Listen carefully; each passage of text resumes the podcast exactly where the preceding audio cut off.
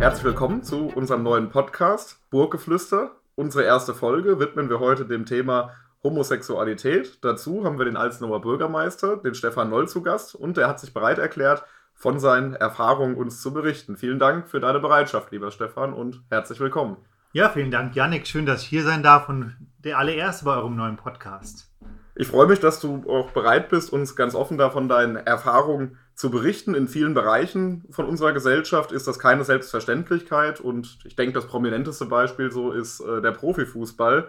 Ähm, in den letzten Jahren gab es da zwar immer wieder zahlreiche Kampagnen, um äh, Solidarität zu zeigen mit nicht heterosexuellen Sportlern und das wirklich auch zum Ausdruck zu bringen. Aber ein aktiver Profifußballer, der hat sich noch nie geoutet, kein einziges Mal bisher. Ähm, der Hitzelsberger, der Thomas Hitzelsberger, ehemaliger Nationalspieler, hat damit äh, bis nach seinem Karriereende gewartet. Ähm, ja, was denkst du, warum fällt es im Fußball oder den Profifußballern so schwer, offen mit dem Thema umzugehen? Warum funktioniert das da nicht? Hm. Also ehrlicherweise so richtig verstehen tue ich das noch nie, weil ich denke, heutzutage leben wir in so einer offenen Gesellschaft, da denke ich, dann sollte egal welchen Beruf ich mache, ob das jetzt Profifußball ist oder sonst was, sollte die sexuelle Orientierung gar kein Thema sein und man sollte da mit ehrlich und offen umgehen. Manchmal verstehe ich so ein bisschen im Fußball, warum, weil es ist halt natürlich sehr viel ja, viel Männlichkeit, Hochglanz, Profi, man will unfehlbar sein, man ist auch ein gewisses Vorbild äh, im Fußball. Und vielleicht haben dann einige Fußballer, die dann vielleicht ähm, ja homosexuell, bisexuell oder sonst was sind, das Gefühl, das passt nicht in diese Welt hinein, in diese Welt des Profifußballs und haben dann Angst, ja, vielleicht sind auch Sponsorenverträge, vielleicht gibt es ja auch wirklich schon Geld, wo sie sagen, hm, habe ich ein Unternehmen, das hinten dran steht, ja, also ich verstehe es ehrlicherweise nicht, weil egal wie der Kollege ist, im, im, Sport oder sonst wo, das macht ja gar nichts aus und da sollte man auch sich gar nicht verbiegen müssen und ein Alibi finden. Ich denke, es wäre viel entspannter auch für die, wenn sie nicht so ein Schattendasein vielleicht leben müssten. Schattendasein ist auch das richtige Stichwort. Irgendwann kommt es ja eigentlich immer zu dem Outing. Wie bei Hitzelsberger dann, der äh, gesagt hat, ich warte damit halt bis an mein Karriereende. Bei dir war es jetzt nicht der Fall, sondern andersrum. Gut, du bist auch nicht im Profifußball, sondern im politischen Bereich hier aktiv und vorher auch beruflich woanders. Wie, wie war das bei dir gewesen mit dem Outing? Also wann hast du das quasi zum ersten Mal gemerkt? dass du schwul bist und wie lange hast du dann gebraucht, um das den Leuten zu erzählen und zu sagen, ich kann da ganz offen zu stehen? Ja, also es ist ehrlicherweise schon so ein Prozess. Also Klar, irgendwann in der Pubertät sagt man ja, fängt, ja jeder so an zu gucken, wie ist so seine Sexualität, wo geht's hin?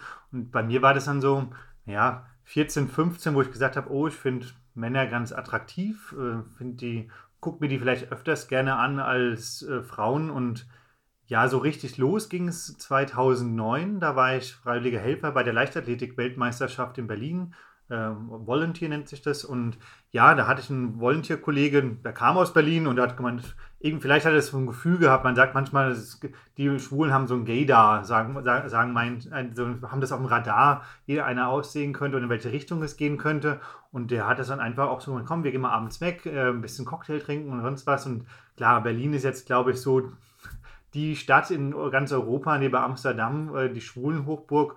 Und so kam ich dann in diese, ja, in diese Szene, auf jeden Fall in diese Community rein und muss auch sagen, es hat mir dann gefallen, es hat mich dann so bestärkt zu sagen, ja, ich bin wohl doch eher an Männern interessiert, auch wenn ich dann ehrlicherweise dann auch erst gesagt habe, es mir selbst nicht so eingestehen konnte und gesagt habe, nee, ich will erst mal so ein normales Leben machen, mit dem Begriff normal, was ist normal, da ich gesagt habe, ja, komm, ich, Freundin, willst du auch dann irgendwie Kinder haben? Und wie gesagt, man hat ja so einen Lebensplan. Und dann habe ich dann auch erstmal Ding gemacht und bin dann, habe dann gesagt, nee, ich stehe mir das nicht so ein, sondern hatte dann auch erstmal meine Freundin dazwischen gehabt. Ja. Hm, und da war das dann auch so, dass das war auch alles ehrlich. Also du hast auch wirklich da die, ja, die Freundin halt gehabt und hast die auch geliebt und hast. Ja. Oder wie, wie muss man nee, das dann verstehen?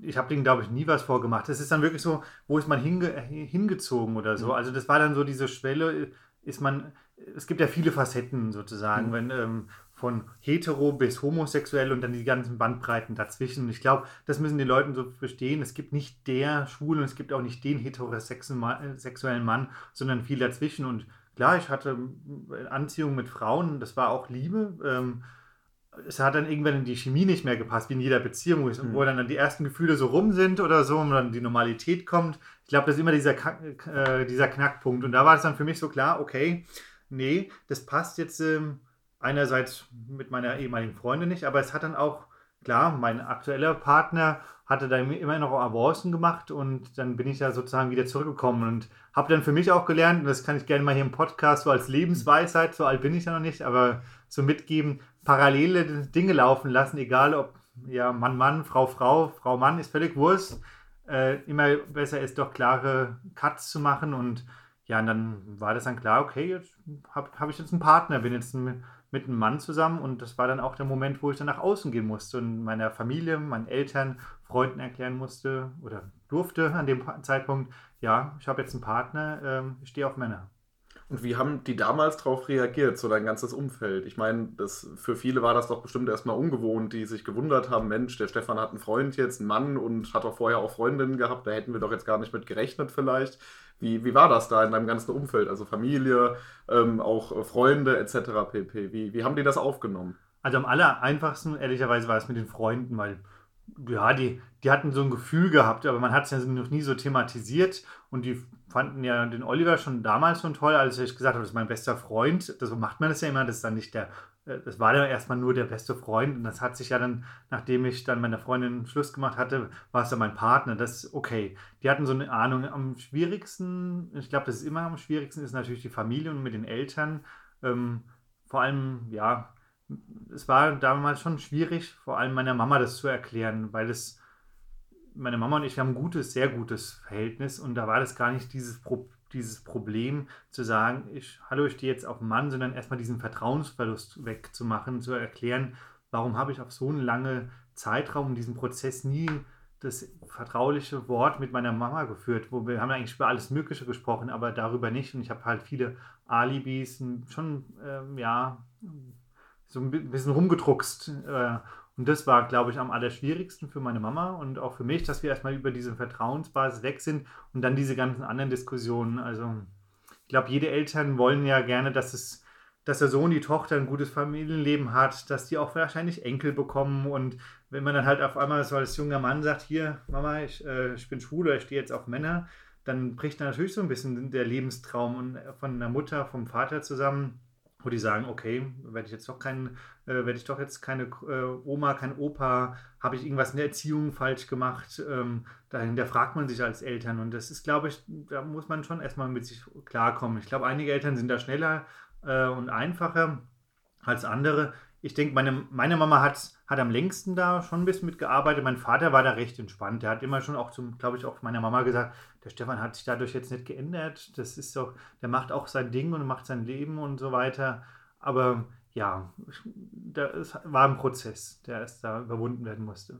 Aber das ist eigentlich krass, ne? Das hätte ich jetzt heute, ich meine, ich kenne dich ja auch schon lang und deine Mama auch schon lang, ähm, hätte ich gar nicht so erwartet. Aber eigentlich eigentlich, also das, das wirkt immer so, als äh, wäre das ab der ersten Sekunde so völlig, völlig in Ordnung und völlig klar gewesen, ähm, wenn man euch heute vor allem auch sieht. Ne? Also da würde man nie drauf kommen, dass das am Anfang irgendwie mal äh, in irgendeiner Weise problematisch vielleicht war. Aber klar, ich habe mich da auch noch nie reinversetzt, ehrlich gesagt. Wenn ich jetzt so drüber nachdenke, wenn ich Kinder hätte, würde ich mir wahrscheinlich auch wünschen, dass ich irgendwann Enkelkinder kriege und so dies, dies, dieser klassische Weg ist halt so diese Traumvorstellung, die man da immer hat. Ach, der findet eine hübsche Frau und dann hat er noch Kinder Ne? Und ich habe vor allem auch Enkelkinder und ne, das ist ja, ist ja so diese typische Vorstellung, so dieses typische Bild, was man immer da so ganz idyllisch und äh, ja, traditionell halt so im Kopf hat einfach. Ja, so ist es auch. Also ich glaube, es ist auch normal so zu denken. Es wäre ja auch komisch, weil das ist der normale Prozess. Ich glaube, bei, bei mir war es eine, so eine spezielle Situation, weil mein Bruder, ich habe einen körperbehinderten Bruder, da war es klar, der der bekommt erstmal keine Kinder oder keine Familie. Und meine Schwester war damals noch so jung, da war das erstmal klar, eigentlich wäre erstmal ich dran. Und das war halt eine Zäsur. Das kann man ja auch nicht äh, drum herum sprechen. Aber ja, wenn man jetzt mal meine Mama so sieht, es ist ja auch alles völlig normal geworden. Es ist dann auch normal. Es ist, man sollte auch damit einfach normal umgehen. Aber ich verstehe jede, jede Eltern, jede Freunde, jeden, jeden, der am Anfang erstmal braucht, das zu verarbeiten, weil es ist jetzt, ähm, es ist schön, wenn Leute von heute auf morgen, beim, also beim Arbeitsumfeld, bei Kollegen, die ja mit einem jetzt nichts so privat zu tun haben, sondern man, äh, das, da, ist, da ist es logisch, da ist es klar, man ist ja äh, Gleichberechtigung und Akzeptanz und sonst was. Aber wenn das ja im innersten Kreis ist, wo man sagt, okay, zum Beispiel, wenn ich das nicht mögen möchte, würde ich jemanden ausgrenzen wollen, dann ist es eine ganz andere Frage. Also das Gefühl hatte ich bei, meiner Familie und sonst wo noch nie. Da war immer klar, dass die halten da zusammen. Aber wie gesagt, jeder hat da so ein bisschen erst mit, mit sich so arbeiten müssen. Aber man sieht ja auch sehr positiv, wie sich dann entwickelt hat. Ja. also das äh, ist mir da ganz wichtig, dass, dass man das auch eben, eben klar bei dir erkennen kann. Also ich wäre da niemals drauf gekommen, dass es da zu irgendwelchen äh, Schwierigkeiten vielleicht am Anfang kam, weil ich das aber auch jetzt nur heute halt so, so kenne und mein Eindruck von heute einfach halt. Ja, es ist halt auch einfacher, wenn man als, sag mal, als Selbstbetroffener, wenn man sich das dann eingesteht und sagt, jawohl, ich stehe auf Männer, ich bin schwul oder was auch immer, dann ist es einfacher, als wenn du als jemand Drittes das über deinen Sohn sagen musst oder über deinen Freund sagen musst, weil für die ist es ja auch eine gewisse Art Coming Out, nur dass sie sich selbst ein Coming Out haben und das ist ungewohnt darüber zu reden, weil es in unserer Gesellschaft oft ungewohnt ist, über Vorlieben, Neigungen, sonst was zu reden. Man, man, man sagt immer, wir sind heute eine offene Gesellschaft, man redet über alles, aber über sowas redet man, man dann doch oft dann gar nicht so richtig. Sondern Oder wenn man drüber redet, halt auch regelmäßig mal, wenn derjenige nicht dabei ist. Sondern, ne, ach hier, und der ist so orientiert, hast du das schon gewusst, etc. pp. Ja. Das machen wir jetzt ja im Prinzip auch hier, aber in der öffentlichen Variante, sodass letztendlich jeder bei unserem Gespräch teilhaben und mithören kann. Genau, das stimmt.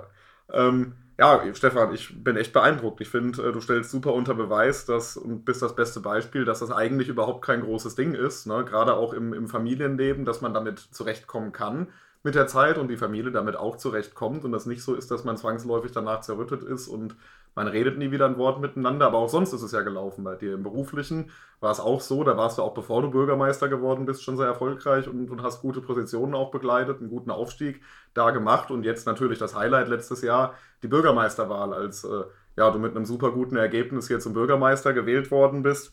Ähm, wie war das da gewesen? Also vielleicht vorher im Beruflichen erstmal. Ähm, war das da irgendwie ein großes Thema? Haben die Kollegen da viel auch mal nachgefragt oder wie, wie ist das da?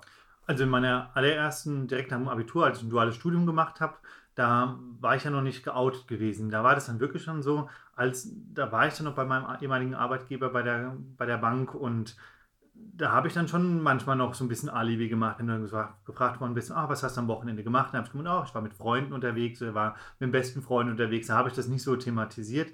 Als es dann, als ich dann den Wechsel gemacht hatte zu neuem Arbeitgeber, da hat man von Anfang an mit offenen Karten gespielt und habe gesagt, nö, habe einen Partner, war mit dem unterwegs, weil es auch einfach viel einfacher und entspannter ist. Und es, äh, klar, die großen Unternehmen, wo ich arbeite, da wird man ja auch, da gibt es ja Diversity und Unterstützung, da soll, ist es sowieso normal. Aber ich denke, es hat auch nichts mit großen, kleinen Unternehmen dran. Es ist wichtig, ehrlich zu sich selbst sein und ja, äh, in den beruflich war das nie ein Problem. Also eher im Gegenteil. Und das ist, äh, das ist manchmal doch dann gar nicht so verbreitet und es ist dann doch ganz nett, wenn man dann zum Beispiel zum Dinner abends mal halt dann nicht eine Freundin mitnimmt, sondern einen Freund mitnimmt. Und da, da entwickeln sich auch unter den Kollegen oder den Führungskräften ganz andere Gespräche, wenn auf einmal da halt nicht immer nur die Frauen zusammensitzen, sondern es sind halt auch so gemischte Teams. Also das macht es dann auch so ein bisschen abwechslungsreicher. Vielleicht auch so ein Opener so ein bisschen. Ja. Stimmt, ja. ja.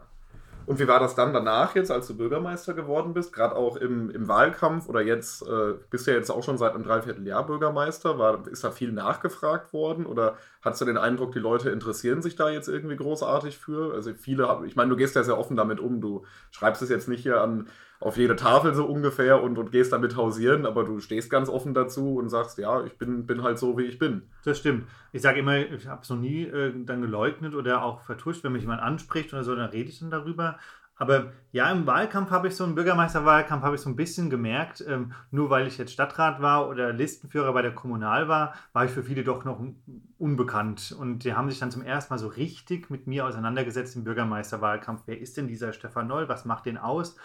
Und ehrlicherweise war ich ein bisschen verwundert, dass so wenig darüber gesprochen wurde, vor allem mit mir direkt. Also es wurde darüber gesprochen, da mache ich mir auch nichts vor. Ich, ja, es gab auch mh, hm, einmal auf Facebook so einen Kommentar, der ist zu jung und schwul. Das sind zwei, das ist ein Faktor zu viel. Und dann sind auch viele im Internet, haben dann auch dagegen gesprochen das zeigt aber auch, wo wir in der Gesellschaft mittlerweile angekommen sind. Ja. und, und nicht mehr dieses Ding, äh, ja, das, ne, also dass die Leute da auch anfangen zu verteidigen und was gegen zu sagen. Ja, weil die auch gesagt haben, ja, hier hast du kennst den Stefan wohl gar nicht so richtig, das macht, äh, macht doch gar nichts, nur weil er äh, schwul ist oder eine andere sexuelle Orientierung hat, heißt es doch nicht, dass er kein Bürgermeister sein kann. Das hat ja mit dem einen, mit dem anderen nichts zu tun.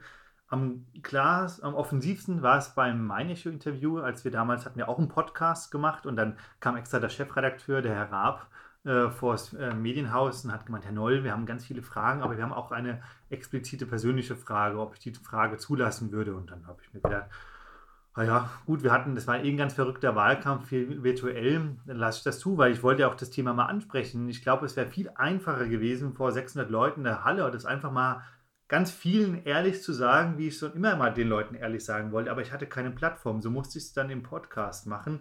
Und ich glaube auch dem Main-Echo war es unangenehm, mir solche Fragen zu stellen. Wie ist denn das? Äh, Sie sind der, wollen Bürgermeister werden, Ihr Partner ist der Kämmerer. Funktioniert das oder nicht? Und da habe ich einfach erklärt, wie das funktioniert. Und dann denke ich mir, warum der, der, Gordon Hartler wurde ja auch nicht gefragt, warum ist er jetzt mit einer Frau zusammen, hat Kinder. Also das, äh, das ist eigentlich doch eigentlich völlig Wurst. Äh. Ja. Und das, ich glaube, wie gesagt, die Redakteuren haben das nur gemacht, weil so viele Fragen deswegen auch reinkamen, weil es halt schon viele beschäftigt haben. Und einfach, es wäre schöner gewesen, wenn die Leute einfach mich selbst gefragt haben. Aber so ist das halt. Wahlkampf heißt natürlich auch offen, harte Öffentlichkeit zu haben. Und dann habe ich es da halt erklärt, dass ich da kein Problem sehe. Und es ist jetzt auch im Amt jetzt gar kein Problem. Es ist mein als Bürgermeister hat man sehr, sehr viele Termine, ist viel unterwegs. Natürlich äh, hat man auch mit seinen Abteilungsleitern viel Abstimmungsbedarf, aber es ist jetzt nicht so, dass äh, oft ist dann so, wenn ich morgens aus dem Haus gehe und äh, dann sehe ich den Oliver dann tagsüber im Rathaus einmal hier, weil ich dann irgendwas unterschreiben, was abstimmen muss. Und sonst bin ich in vielen Konferenzen, Besprechungen, Bürgergesprächen, dann, dann ist es ein ganz reines professionelles Zusammenarbeiten. Und das funktioniert auch, ähm, das war mir wichtig. Ich hatte die Abteilungsleiter gefragt und sonstige Leute, ob sie damit einverstanden sind. Und ich glaube auch, wenn man die fragt, die sagen, dass ich, ich tue dann kein zweierlei Maß machen, ich, äh, das funktioniert wunderbar. Eher im Gegenteil, die freuen sich, dass ich da ja auch gesagt haben, er ist wichtige Stütze, weil er ist ja schon zehn Jahre Kämmerer, hat sehr, sehr viel Erfahrung. Das hilft mir ja natürlich auch jetzt äh, als neuer Bürgermeister im Amt. Und das ist ja auch, wenn man ansonsten mal guckt, ganz, ganz viele Paare lernen sich ja auch dann, also bei euch war es ja nicht so, aber ganz viele lernen sich ja auch auf der Arbeit überhaupt erst kennen ja. und sind danach dann auch äh, zusammen verheiratet später und haben auch Kinder zusammen. Also und da ist es eigentlich auch nie das riesengroße Thema, wenn man sich das mal so durch den Kopf gehen lässt. Also ich, ich selber, ich kenne haufenweise Paare bei mir auf der Arbeit, äh, ja, die sich da kennengelernt haben und die auch weiterhin zusammenarbeiten und das auch in einem professionellen, auf in einer professionellen Ebene hinbekommen. Und äh, da jetzt nicht, ich sag mal, äh, ja, was da so die Wahnvorstellung ist, permanent rumturteln und äh, nichts mehr arbeiten und äh, den, den Tag so an sich vorbeiziehen lassen. Ne? Ja. Nee, ähm, so ist es ja gar nicht. eher im Gegenteil. Also, vor allem als Bürgermeister ist man ja eh sehr in der Öffentlichkeit und der Kamera auch. Also wir sind natürlich im Fokus und aber das ist ja auch das Gute, weil wir auch demonstrieren und zeigen, vielleicht läuft es ja auch gut, dass wir beide in diesen Positionen sind, weil ich habe einen großen Einblick, ich kann mich halt, wir versuchen dann immer natürlich auch Privates und Berufliches zu trennen. Äh, ähm, ich bin immer so jemand, der hat, ich bin rund um die Urbürgermeister und ich könnte auch die rund um die, die, Themen sprechen, das ist auch mal wichtig, aber wenn man so eine Partner, so eine Konstellation hat, eine Partnerschaft, zu sagen, wir haben jetzt nicht nur die ganze Zeit äh, Kämmerer- und Bürgermeister-Themen, sondern wir haben auch ganz andere Themen und aber ich glaube, es hat schon oft eher sehr geholfen, dass wir uns so äh, eng auch über berufliche Themen ausgetauscht haben. Wenn man jetzt mal guckt, so in den, in den letzten Jahren hat sich ja doch einiges getan. Ich habe im Vorfeld mal recherchiert, mir war das gar nicht so bekannt. 94 ist das erst abgeschafft worden, dass Homosexualität, Homosexualität strafbar ist. Also eigentlich absurd. Ich bin selber 96 geboren. Ich habe es jetzt nicht mehr live miterlebt quasi, aber das ist noch nicht lange her. Ne? Das äh, sind, sind 27 Jahre jetzt mittlerweile. Also Stimmt, ja. Ähm, ja, da hat sich dann im Vergleich schon was getan. Vor allem 2017, als ja dann der Bundestag beschlossen hat, dass wir in Deutschland auch die gleichgeschlechtliche Ehe einführen. Ähm, jetzt habe ich da an der Stelle ein bisschen vielleicht eine unangenehme Frage. Du selber bist ja Angehöriger von der CSU, also auch von der, von der Union. Und ja, damals bei der Abstimmung im Bundestag haben drei Viertel der Bundestagsabgeordneten der Union letztendlich dagegen gestimmt, dass äh, die gleichgeschlechtliche Ehe eingeführt wird. Und ich nehme jetzt einfach mal an, du selber, wenn du der Abgeordneter gewesen wärst, hättest wohl dafür gestimmt. Aber was, was denkst du, warum haben so viele CS, also CDU, CSU-Abgeordnete dagegen gestimmt und warum oder wie kannst du das so ein bisschen mit dir vereinbaren, dass du trotzdem weiter dich auch mit so viel, so viel Herzbluter in der Partei engagierst? Es stimmt, ich glaube, ich hätte 2017 war 17, das äh, genau. äh, definitiv äh, für Ehe für alle gestimmt, weil ich schon immer sage, der der gesellschaftliche Konsens war schon immer bereit. Ein bisschen über, ich war ein bisschen über die Abstimmung grundsätzlich überrascht, dass es so schnell ging. Ich glaube, das war auch ein Problem, glaube ich, für die Unionspolitiker. Das war irgendwie doch eine schnelle Holter-die-Polter-Entscheidung und eine sehr weitreichende. Und ich, ich glaube, es hätten doch mehr Unionspolitiker dafür stimmen sollen. Ich glaube, man hat dann schon ein bisschen dieses Mantra, diesen Kelch, wir sind konservativ, äh, Ehe ist eine wichtige Schutzgemeinschaft äh, und macht und Kern der Familie aus. Das ist ja auch alles richtig und es gibt ja auch riesenlange juristische Diskussionen darüber, Abstandsgebot von Ehe und gleichgeschlechtlichen Partnerschaften und aber das war alles sehr juristisch. Ich glaube, wie gesagt, dass der, in der Gesellschaft war das schon viel, viel klarer, wo keiner gesagt hat, warum ist denn das hä, eingetragene Lebenspartnerschaft und Ehe, was, was macht, warum machen wir das denn so kompliziert und, und drumherum in Europa war das ja auch schon viel weiter. Also ich glaube, es hätte der Union auch damals gut angestanden, das mitzutragen.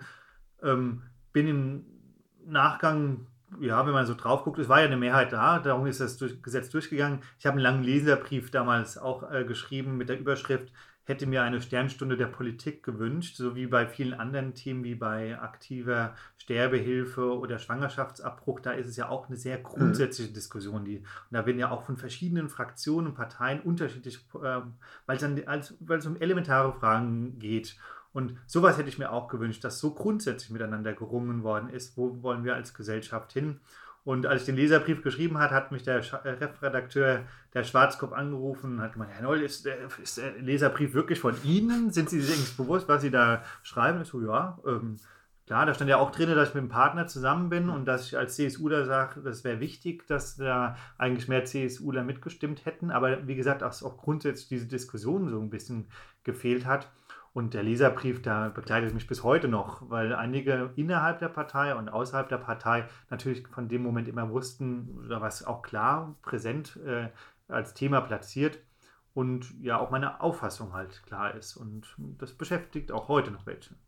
Das kann ich mir gut vorstellen. Also das, ich meine, das ist ja untypisch letztendlich. Du bist ja da so ein bisschen Break the Rules mäßig unterwegs. Wenn man mal guckt, äh, ja, die CSU genießt ja oft so ein bisschen das Ansehen, so ja, so konservativ und äh, ja, dann kommst jetzt du und äh, bist eigentlich genau das Gegenteil und äh, zeigst aber auch, ne, ähm, ich stehe einfach da auch zu meiner Überzeugung letztendlich. Also hier geht es ja nicht nur um deine eigene Ausrichtung, sondern hier geht es ja vor allem auch um eine Überzeugung letztendlich einfach, dass man, dass man hinter, hinter seiner Idee steht und also ich hätte wahrscheinlich auch genauso abgestimmt wie du und aber finde das halt bemerkenswert, wie du das dann vertreten kannst und auch eben da auf äh, ja, persönliche negative Folgen, die gegebenenfalls da drohen. Ich meine, mit dem Leserbrief, das war natürlich so eine Geschichte, wo du ja dich bekannt gemacht hast und mit Sicherheit ne, in deiner Partei nicht, nicht zwangsläufig nur beliebt. Nee, sicher nicht. Also es gab viele, die haben ja E-Mails geschrieben, muss das sein, hätte. Äh, äh, muss es wirklich in mein Echo stehen und in der Öffentlichkeit stehen, wo ich sage, ja, muss es schon. Eine, wir als CSU oder die Union grundsätzlich sagen, wir sind Volksparteien. Wir wollen als immer die Mitte der Gesellschaft abbilden. Und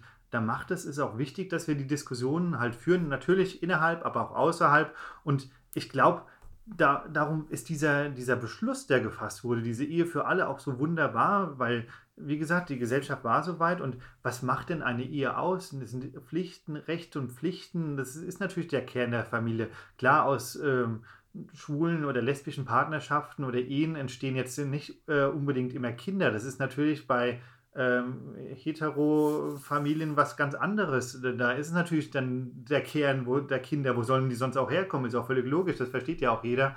Aber die Idee ist ja auch von der Ehe, dass man füreinander einsteht. Und ich glaube, das ist auch was, was Konservatismus ausmacht, dass man ein Bündnis hat, eine Basis füreinander in guten und in schlechten Tagen da ist. Und ich glaube, das war auch der Konsens, warum alle gesagt haben, das ist doch dann egal, welche Leute da miteinander verheiratet sind, dass da nicht immer automatisch auch dann immer Kinder rauskommen, sondern man, man steht ja auch dann, vor allem am Ende des Lebens, wenn man sich dann gegenseitig pflegt und kümmert, sind das ja auch sehr belastende Momente. Und es ist doch schön, wenn Leute sagen, sie sind füreinander bis zum Ende des Lebens da und wollen auch eine Ehe eingehen. Und es gibt ja, also um mal auf dieses traditionelle Bild wiederzukommen, auch mit Kindern, da gibt es ja auch genug Möglichkeiten in meinen Augen, wie man, wie man das auch so realisieren kann. Also wenn ich mal, ja, wenn ich mal gucke, wie viele Eltern äh, Kinder sind vielleicht auch Waisen, haben ihre Eltern verloren und würden sich über ein neues Elternhaus freuen oder die Möglichkeit, eine Adoption, warum jetzt auch immer. Ne, ähm, also warum jetzt auch immer die Kinder äh, zur Adoption freigegeben werden, auch da gibt es ja vielfältige Gründe, die ist ja auch immer noch gegeben. So, äh, ja. Das stimmt, ja. Ich weiß es nicht, ob, ähm, ob wir in unserer Partnerschaft jetzt Kinder äh, bekommen oder haben wollen. Ich sage immer, Vater werden ist einfacher als Mutter sein. Also ich bin da wirklich für jede Frau, die sagt, äh, allein nur die, nicht nur die Schwangerschaft, sondern es ist ja meistens doch viel, viel Arbeit, doch die da bei den Frauen sind, wobei wir jungen Männer immer auch sagen, heutzutage, wir sind gerne Väter und ich sage glaube auch, ich wäre ein guter Vater.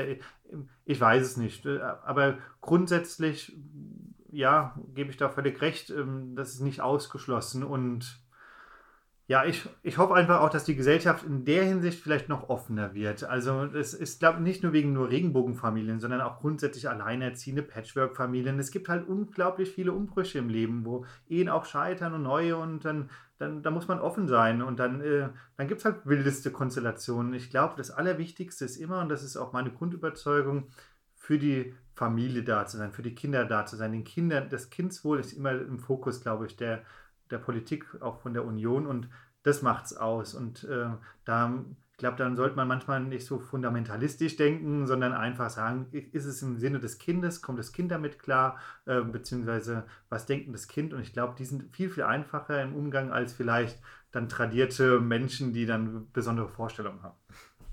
Okay, Stefan, zum Abschluss habe ich noch eine Frage, die sicherlich vielleicht auch einige Zuhörer interessiert. Was würdest du denn jetzt selbst jemandem empfehlen, so als, als Ratschlag, der vielleicht jung ist und merkt, oh, ich könnte homosexuell oder vielleicht auch in irgendeiner anderen Richtung orientiert sein. Ähm, ich stehe kurz vorm Outing und er kommt jetzt zu dir und will von dir einen Ratschlag haben, weil du das ja quasi auch alles schon gemacht hast. Was würdest du dem raten? Erstmal würde ich sagen, keine Angst haben. Das, ähm, das ist, eine, es ist ein Schritt. Also ich, glaube, wenn man, ich sage immer, es ist so wie wenn man eine Flasche aufmacht oder eine Dose aufmacht, da kann es manchmal dann übersprudeln, aber es kann auch einfach offen sein. Und das ist wichtig. Irgendwann muss man es gemacht haben, weil danach fällt es immer einfacher, danach ist es dann völlig normal. Ich glaube, man braucht schon so ein geschütztes Umfeld. Es kann Familie, Eltern, es können Freunde sein, wo man sagt, man, man macht es dann doch irgendwie nicht ganz alleine. Und ich glaube, wenn man erstmal sagt, okay, ich brauche mal jemanden, dem ich meine Gedanken mitteile, dann gibt es viele Stellen, sowohl hier in der Stadt als auch im Landkreis oder Telefon, Hotline, wo man sagen kann, ich kann es mal mit jemandem besprechen, aber klar, am Ende heißt es ein bisschen Mut sammeln und das dann einfach machen und das geht bei einfacher, einen Leuten einfacher von der Hand und anderen nicht. Vielleicht sollte man sich einen guten Moment überlegen, nicht so einfach so by the way oder so irgendwie so einer ganz komischen Situation, sondern man sollte da schon einen passenden Moment abstimmen. Vielleicht auch ihr das auch bewusst machen. Also ich denke mal, bei Eltern ist es so, hier können wir heute Abend mal vielleicht gemeinsam mal essen oder so, wo man sagt, das ist wichtig, dass ruhige man das, Situation auch. Genau. So. Ja. Und ja, dann einfach äh, Freunde sagen, seid dann auch für mich da, gekoppeln sein. Und ich glaube, dann, dann, dann geht man gut gestimmt in dem Moment und dann ist das dann auch ganz normal. Und ich kann da nur ermuntern, ich merke das bei vielen jungen Leuten, die so kommen oder auch anderen Leuten oder auch bei ganz alten Leuten. Letzte Woche war ich bei einer 96-Jährigen auf dem Geburtstag und die dann so, hier, Herr Noll, sind Sie eigentlich verheiratet? Und ich so, nee, bin ich nicht. Ah, aber Sie sind doch mit Ihrem Partner doch schon so zu lang, äh, lang zusammen, wo ich mir gedacht habe, oh, siehst du, sogar die weiß es, aber die geht auch damit ganz äh, unbedarft und ganz entspannt mit rum. Also ich glaube, die Gesellschaft ist grundsätzlich da und die, die verkorksten, äh, ja, mit denen muss man sich halt nicht beschäftigen. Okay, Stefan, vielen Dank, dass du heute hier gewesen bist und auch so ja, offen über das Thema geredet hast. Mir hat sehr, sehr viel Spaß gemacht. Ich konnte konnt auch tatsächlich viel Neues mitnehmen, auch für mich selber. Neue Denkansätze so ein bisschen, wo ich merke, da habe ich mich selber noch gar nicht zwangsläufig irgendwann mal mit äh, auseinandergesetzt und äh, so noch gar nicht gedacht. Deswegen herzlichen Dank, dass du äh, über alles so äh, ganz offen bereit warst, mit uns zu reden. Ja, vielen Dank, Yannick, für die Einladung. Es war besondere Sache. Äh, als du mich gefragt hast, bist du da bereit zu dem, habe ich mal, ja, mache ich mal nach, äh, meine Nacht Gedanken. Aber ich glaube, es war wunderbar und ich wünsche vor allem dir und allen anderen viel Spaß mit dem Podcast, viel Erfolg und freue mich schon auf die nächsten Folgen, die ich dann hören darf. Ja, vielen Dank, Stefan.